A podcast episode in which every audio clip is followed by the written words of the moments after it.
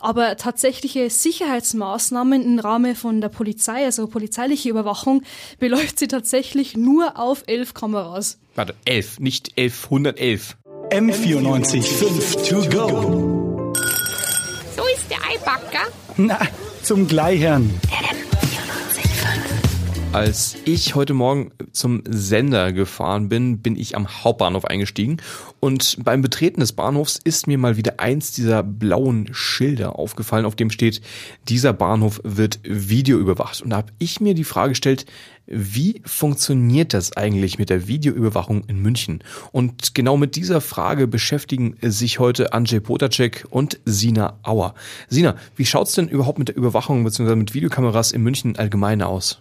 Also eine öffentliche Zahl ist tatsächlich nicht bekannt. Das aktuellste, was ich jetzt weiß, ist von einem Artikel von der Süddeutschen Zeitung 2015, dass es circa in München 9200 Kameras gibt. Also seitdem dürfte es aber höchstwahrscheinlich nur noch mehr geworden sein. Ja, natürlich, also bestimmt über 10.000 oder sonstiges.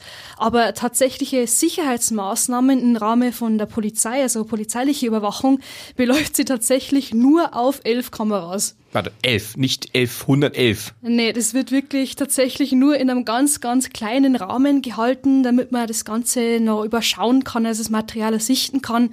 Und die Kameras befinden sich am Hauptbahnhof, am Stachus und am Isartorplatz, also bei größeren Menschenansammlungen. Mhm.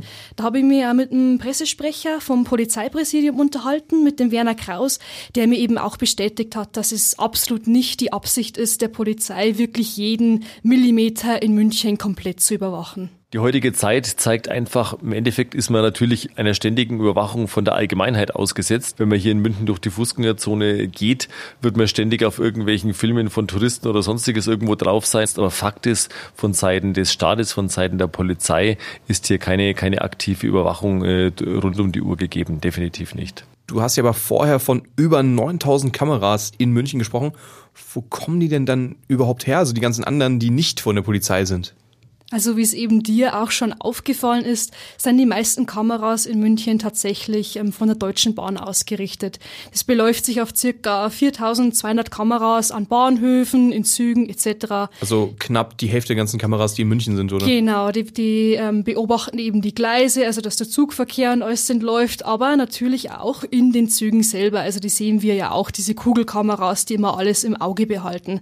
Wen genauer interessiert, wo überall im öffentlichen Raum Raum äh, Kameras angebracht sind, der kann sich auf der Website Surveillance an der Surveillance mal anschauen, wo in München oder auch in einem weltweiten Rahmen Kameras am öffentlichen Raum angebracht sind.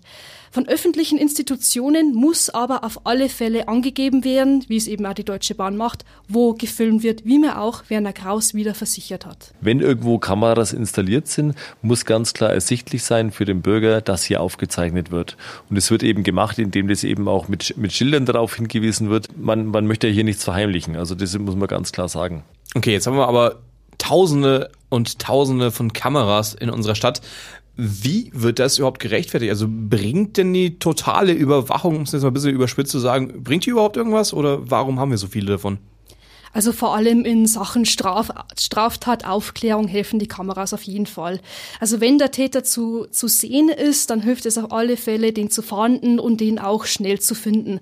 Und natürlich auch auf der anderen Seite kann man natürlich auch beobachten, wie geht's den Opfern? Brauchen die Hilfe? Muss man da ähm, irgendwie mit ärztlicher Hilfe gleich ähm, hinkommen? Und natürlich auch hat man auch im Blick, wer ähm, potenziell Zeugen sind. Also dass man die dann auch nochmal befragen kann zum aktuellen ähm, Straftathergang. Was aber durchaus kritisch zu betrachten ist, ist eben das Argument, dass die Kameras auch eine präventive Funktion einnehmen, also Straftaten verhindern, was eben auch Kritiker sehr bemängeln, weil nur weil eine Kamera da ist, beispielsweise ähm, verhalten sich Affekttäter nicht anders. Ähm, so eben auch ein, eine Aussage von Markus Reuter, der Redakteur bei der Netzpolitik ist.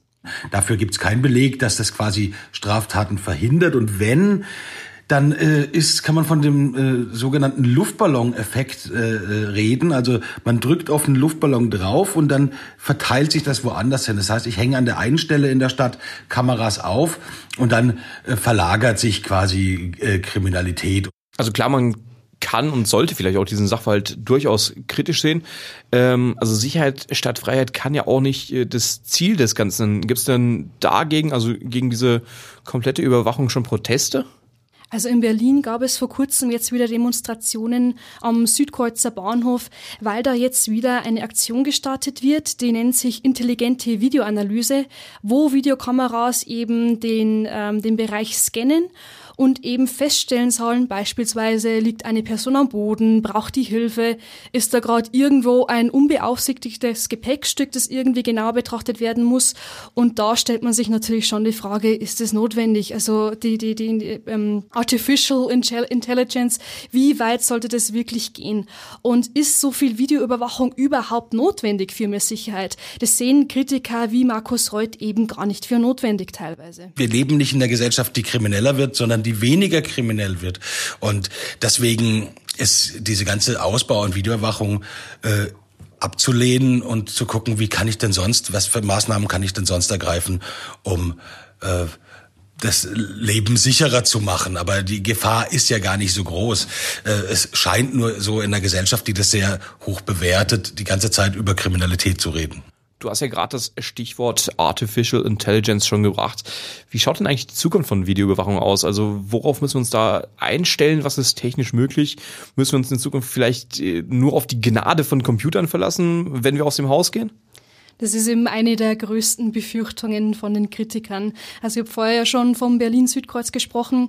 2017 hat man mit diesen ähm, Versuchen schon angefangen. Da war eine Diskussion über die Gesichtserkennungssoftware ähm, ganz aktuell, die eben auch im Laufe eines Jahres ähm, getestet worden ist. Also zumindest nach Angaben des Innenministeriums konnten mit einer Sicherheit von 75 bis 80 Prozent die Gesichter tatsächlich richtig zugeordnet werden. Ja, Moment, Moment. Aber das heißt ja auch, 20 bis 25 Prozent der Gesichter werden nicht richtig zugeordnet. Das ist ja für mich eigentlich noch viel wichtiger, weil das ist funktioniert, davon sollte ich ja ausgehen als Bürger. Ja, ich fand's es ganz witzig, weil die, die Testpersonen, das waren circa 300 Testpersonen, denen auch mit Belohnungen gewunken wurde, wenn sie besonders oft von der Sicherheitskamera erfasst worden sind. Also da gab's einen Amazon-Gutschein oder ähnliches. Also da diese Testbedingungen finde ich persönlich auch ein bisschen fragwürdig. Ich glaube, das ist auch so die einzige Überwachungskamera der Welt, auf der man erwischt werden will. Also zumindest diese Testkamera. Ja, finde ich zumindest ein bisschen komisch.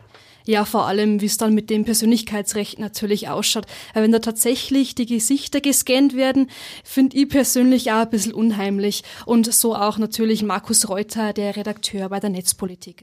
Also wenn man jetzt sich anschaut, was technisch demnächst möglich sein wird mit, mit Gesichtserkennung, dann kriegt das natürlich noch mal eine andere Dimension. Also Videoüberwachung äh, im Sinne von, ich habe eine, eine, eine U-Bahn und da ist eine Kamera und die überspielt sich alle äh, 48 Stunden, macht die äh, den Speicher platt und dann ist es weg. Wenn, kein, wenn keine Anzeige gekommen ist, ist ja noch mal was anderes, als wenn ich quasi in Echtzeit Menschen suchen kann. Überwachung im öffentlichen Raum, also ein Thema, mit dem man sich in Zukunft vor allem auch noch mehr beschäftigen wird, vor allem auch wenn da jetzt künstliche Intelligenz implementiert werden soll. Ähm, ich denke da also weiter an Städte wie London, wo wirklich an jeder Straßenecke irgendwo eine Kamera hängt. Äh, ich weiß nicht, ob ich mir das in München vorstellen kann. Über das Thema Überwachung im öffentlichen Raum in München haben gesprochen Andrzej Protacek und Sina Auer. M94 5 to go.